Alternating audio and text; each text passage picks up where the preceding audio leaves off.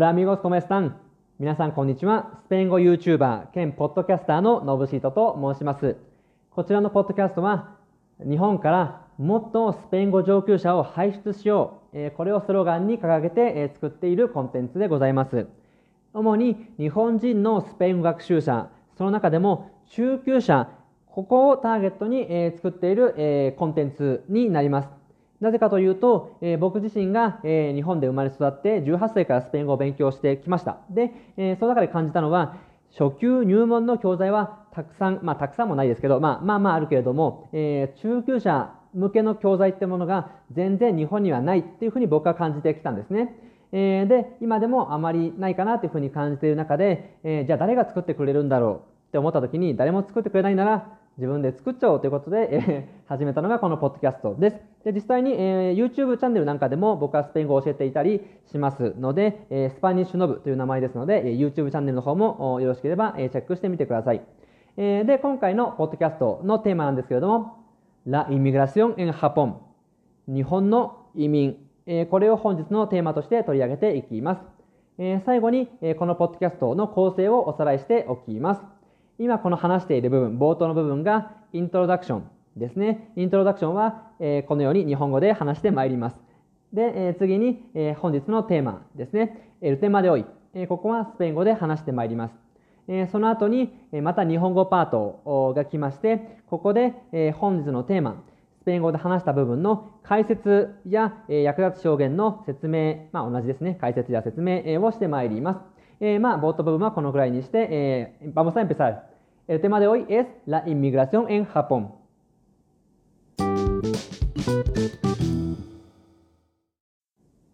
Hola, ¿cómo están, queridos oyentes? Espero que se encuentren genial.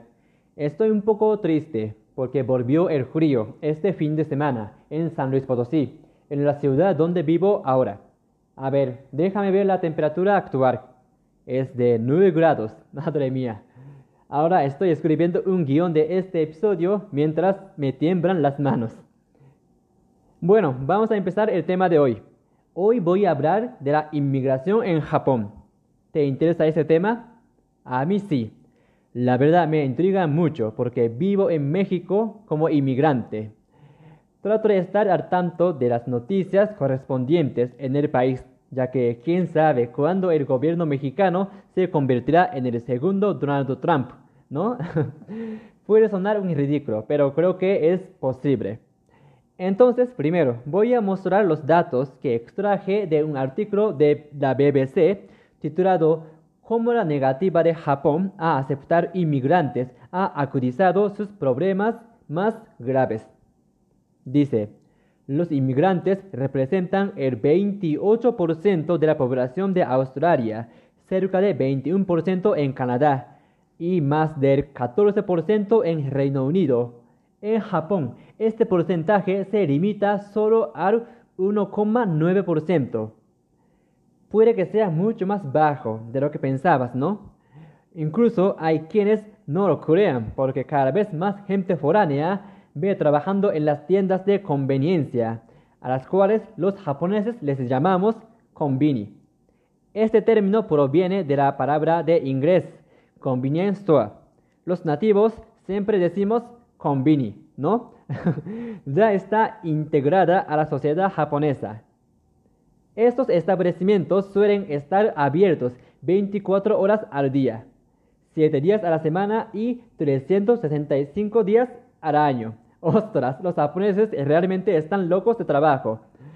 Volviendo al tema, es cierto que hay muchos extranjeros que trabajan allí, por lo menos en Tokio. Cuando vivía en la capital de Japón, me sorprendió el número de dependientes de origen extranjero y lo bien que hablaban japonés al atenderme.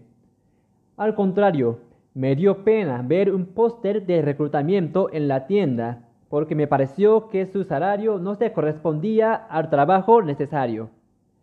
Dicen que si ellos no trabajaran, no podría mantener el mismo sistema debido a su excesiva jornada y las condiciones no deseables. Por otro lado, el gobierno japonés logró acoger a casi 32 millones de turistas en 2019.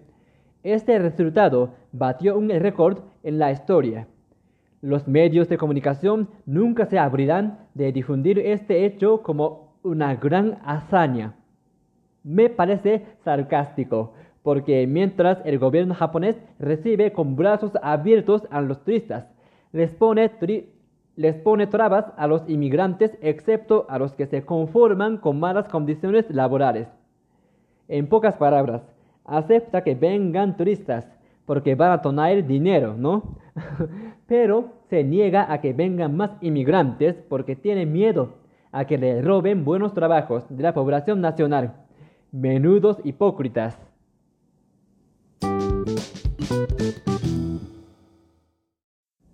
A continuación, vamos a ver la necesidad de inmigrantes desde otro punto de vista. Ahora te quiero hacer varias preguntas respecto a la demografía. ¿Sabes cuántos habitantes hay en Japón? Según el anuncio del Ministerio de Asuntos Internos y Comunicaciones de Japón, la población nacional en 1 de enero de 2020 es de 126 millones 20 mil personas. Durante un año decreció en casi 300 mil.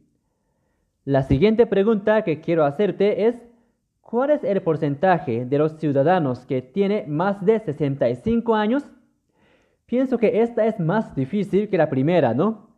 El artículo dice, según datos oficiales compilados en 2018, cerca de 3 de cada 10 ciudadanos japoneses tienen más de 65 años. Es decir, ocupan casi 30%, 30 de la población total. Esta cifra respalda el hecho de que Japón es uno de los países más envejecidos de todo el planeta. Al contrario, la tasa de natalidad es de 1.4 por mujer, a pesar de que el índice necesario para mantener una población estable se sitúa en 2.1 hijos. En resumen, en la actualidad nacen pocos bebés, pero cada vez hay más ancianos. De hecho, el promedio de la expectativa de vida es de 84.2 años. No te olvides de que este es el promedio. O sea, hay quienes viven más de 90 años, incluso 100 años. ¡Qué locura! Ahora te preguntarás, ¿por qué los japoneses viven tanto? Bueno, no traigo ningún dato contrastado para convencerte, pero quizá la dieta japonesa nos aporte algo. A diferencia de la cocina mexicana, la japonesa tradicional no es tan grasosa. Por cierto, a raíz de eso, los japoneses que vienen a México suelen sufrir de la venganza de Moctezuma. Nosotros no somos nada, nada tolerantes con tanta grasa. Me sabe mal decírtelo, pero esto se debe a que México es uno de los países con más obesidad. Lo siento, otra vez me estoy desviando del tema. Vamos a enfocarnos en los problemas de la sociedad envejecida. Supongo que se te vienen a la mente el de las pensiones, el de la falta de mano de obra y la participación de las mujeres en el mercado laboral. En mi opinión, todos estos no son problemas exclusivos de Japón, sino que en los últimos años se presentan en muchos países desarrollados. Sin embargo, otros países tomaron medidas para afrontar los riesgos. El artículo dice, a pesar de que Estados Unidos, Canadá, Australia y Europa Occidental comparten el índice de nacimientos y envejecimientos de su población nativa, estos países minimizan las consecuencias admitiendo un gran número de trabajadores inmigrantes. El artículo sigue así. Una medida que impulsó Japón para suplir la necesidad de trabajadores fue la incorporación de las mujeres a la fuerza laboral. Sin duda alguna, las mujeres desempeñan un papel sumamente importante en la sociedad. Estoy sonando como un político, ¿verdad? Vamos a fomentar la fuerza de las mujeres. Algo así, ¿no? Bueno, más aparte, me gustaría que reflexionaras sobre las siguientes preguntas. ¿Tú crees que en Japón hay soporte suficiente para las mujeres? Si ambos padres trabajaran, ¿quién cuidaría a su hijo? ¿La guardería cercana estará disponible o saturada de la demanda?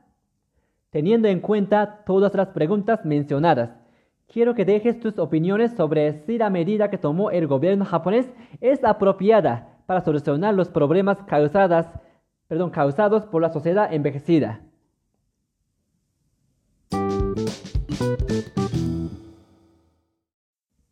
Por fin llegamos al último párrafo.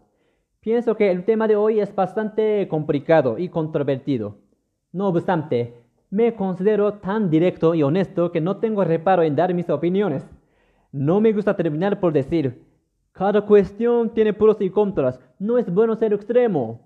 La neta, me cagan los hipócritas que hacen que la conversación sea en vano con palabras superficiales e insignificantes. Uf, perdón por decir palabrotas. bueno, a fin de cuentas, me parece genial que Japón abra las puertas a los inmigrantes para solucionar muchos problemas. Debe de haber algunas ventajas más que no he mencionado hasta aquí. Por ejemplo, si vinieran más inmigrantes a trabajar, habría más competencia en el mercado nacional y nos ayudarían a ser más competentes a nivel mundial. Según sondeo de Reuters, bueno, Reuters hay 1,63 empleos disponibles por cada persona que busca trabajo. Este es el índice más elevado desde comienzos de 1974.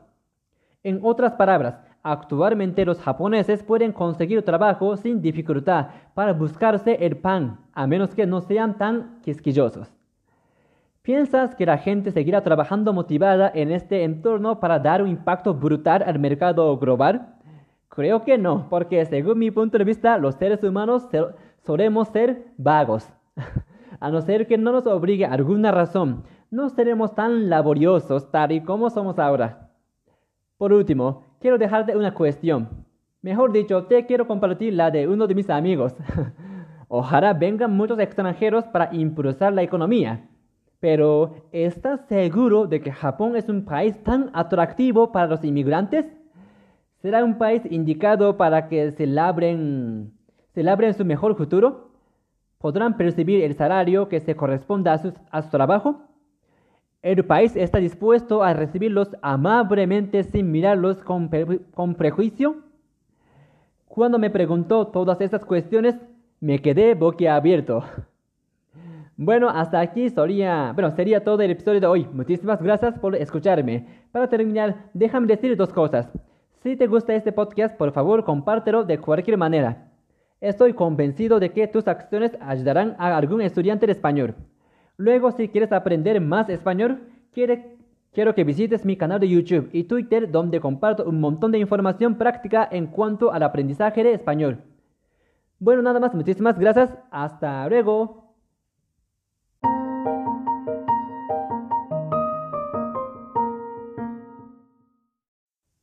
はい、皆さんお疲れ様です。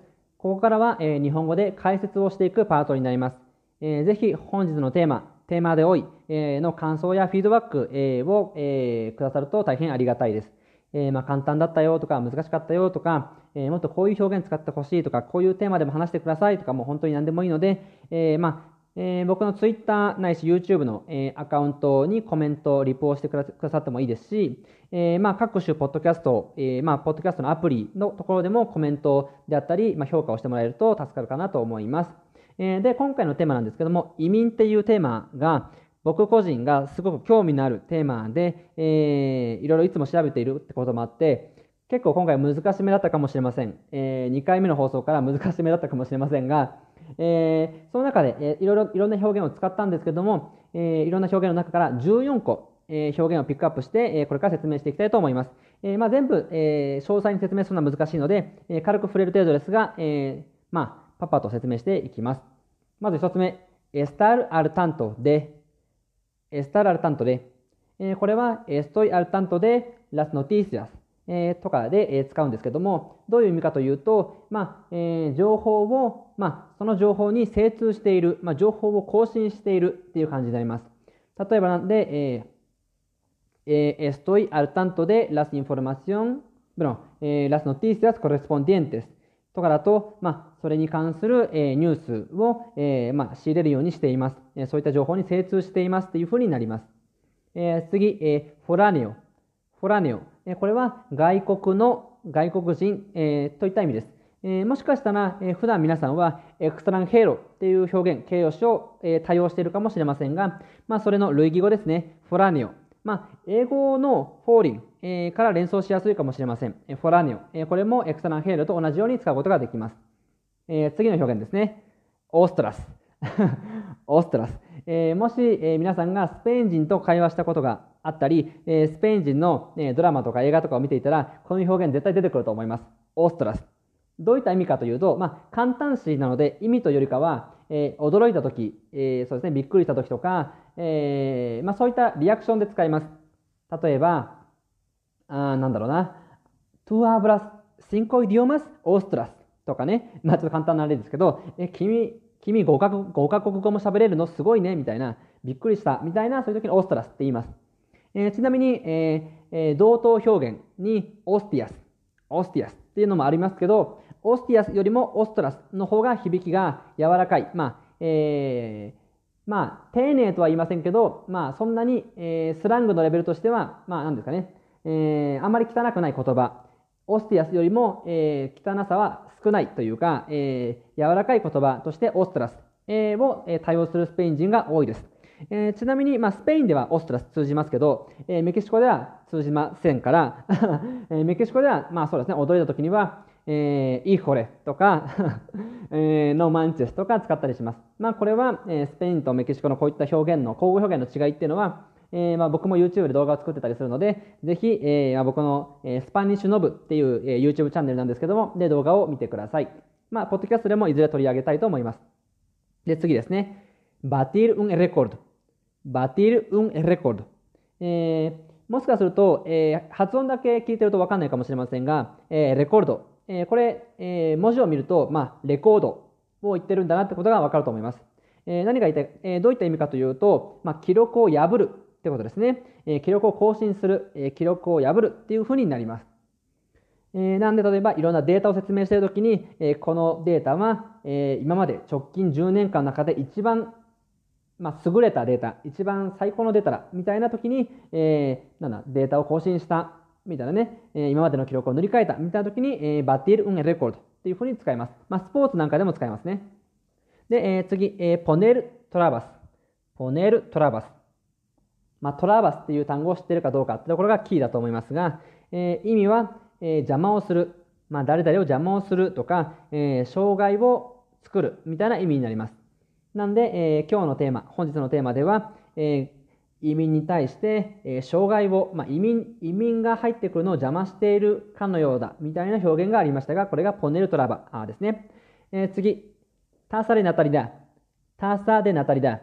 えー、これは出生率という言葉です。まあ、日常会話であまり使わないかもしれませんけど、まあ、ここでも触れている通り、日本の少子高齢化社会であったり、まあ、日本に限らずですね、やっぱり子供が生まれてくる数が少なくなっていて、えー、まあ、えー、その寿命っていうのが長くなっている。まあ、少子高齢化の傾向って、えー、他の先進国でも結構見られたりするので、え、まあ、日常会話で友達とね、えー、そういえば日本の出生率はさ、みたいな話はしないと思いますが しないと思いますが、なんか論文とかね、論文じゃなくてもニュースとかには結構出てくる表現、えー、なので覚えておくといいかと思います。で、次ですね。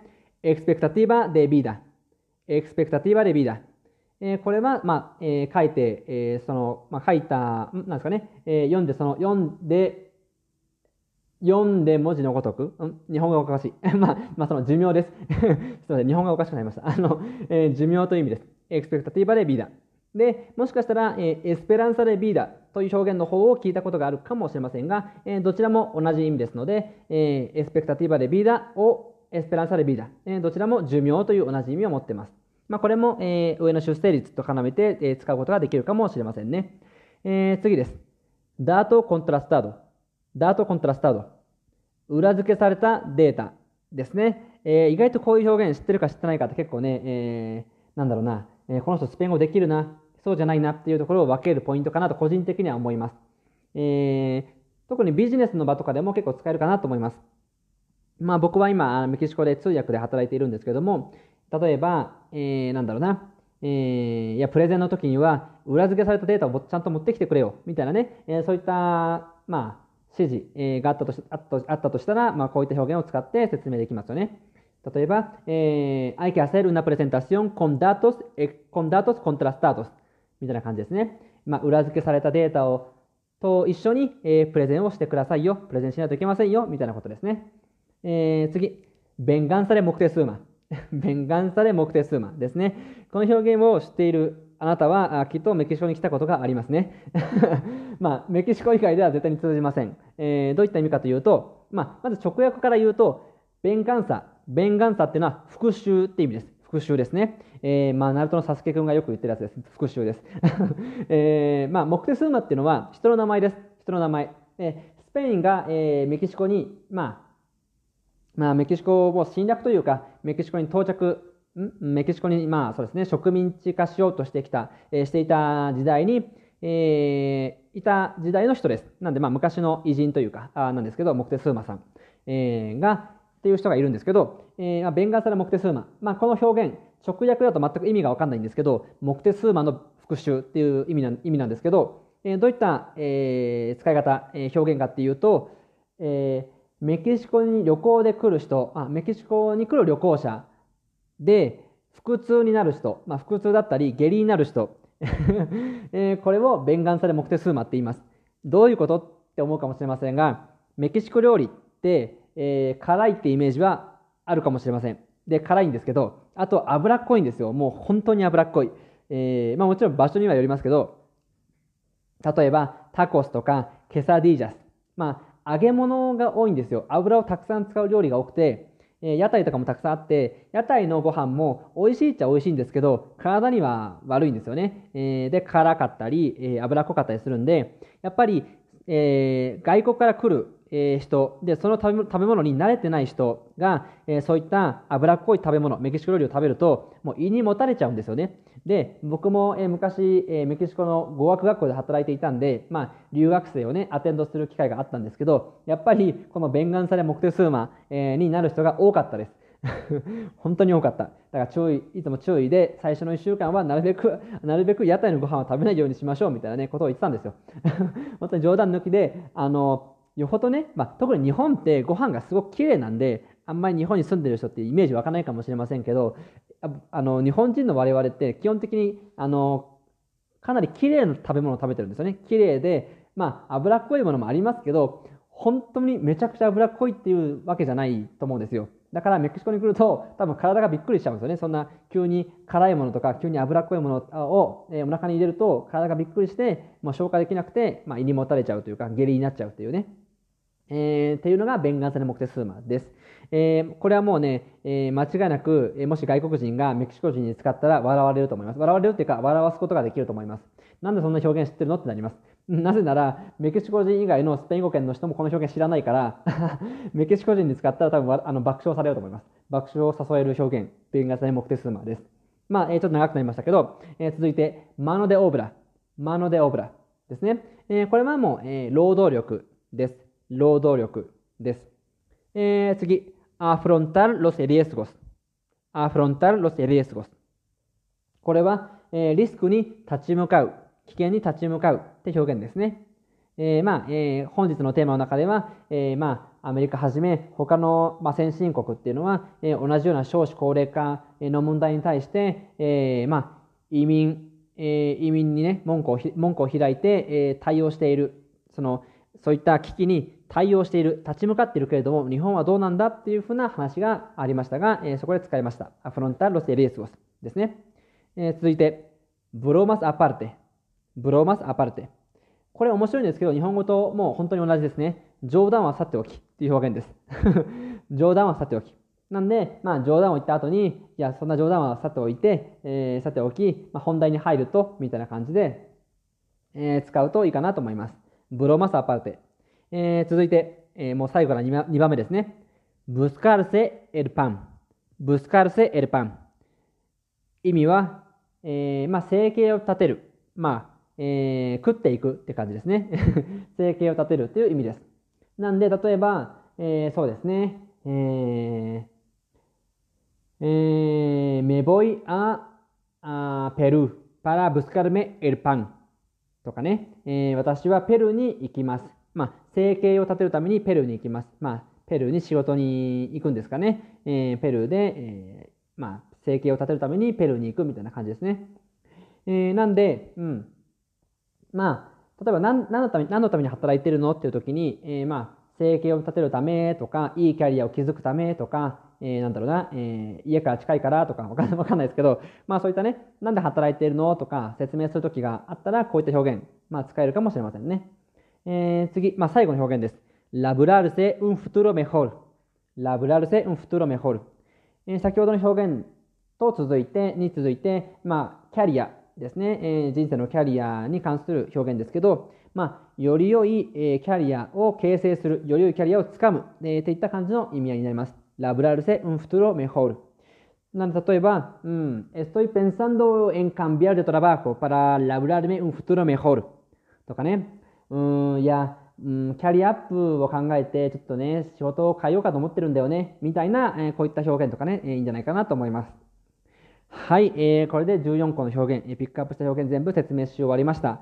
え、いかがでしたでしょうか？あの、だいぶ脱線したところもありましたけれども、え、まあこれからね、え、の週2回ペースでなるべく、えー、週に3回、そうですね、のペースで、ポッドキャストを作っていきますので、まあ、よりどんどん僕の、え、話術も磨かれていくことでしょう。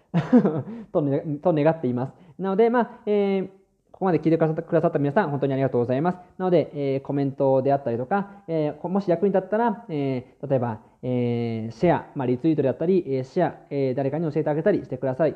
えー、繰り繰り返しますけども、まあ、このポッドキャスト、えー、聞くのはもちろん無料ですし、まあ、僕のやってることですね、えー、日本人から、えー、もっとスペイン語上級者を輩出しようっていう、えー、本当に強い思いを、えー、持って、えー、毎日ね、えー、頑張ってますので、えー、ぜひぜひ、まあ、その思いに共感してくださった方、もしくは、えー、こういったスペイン語の教材があるよっていうふうに、えー、友達に教えて、教えてあげる心の優しい方、えー、ぜひぜひ、えー、シェアをお願いいたします。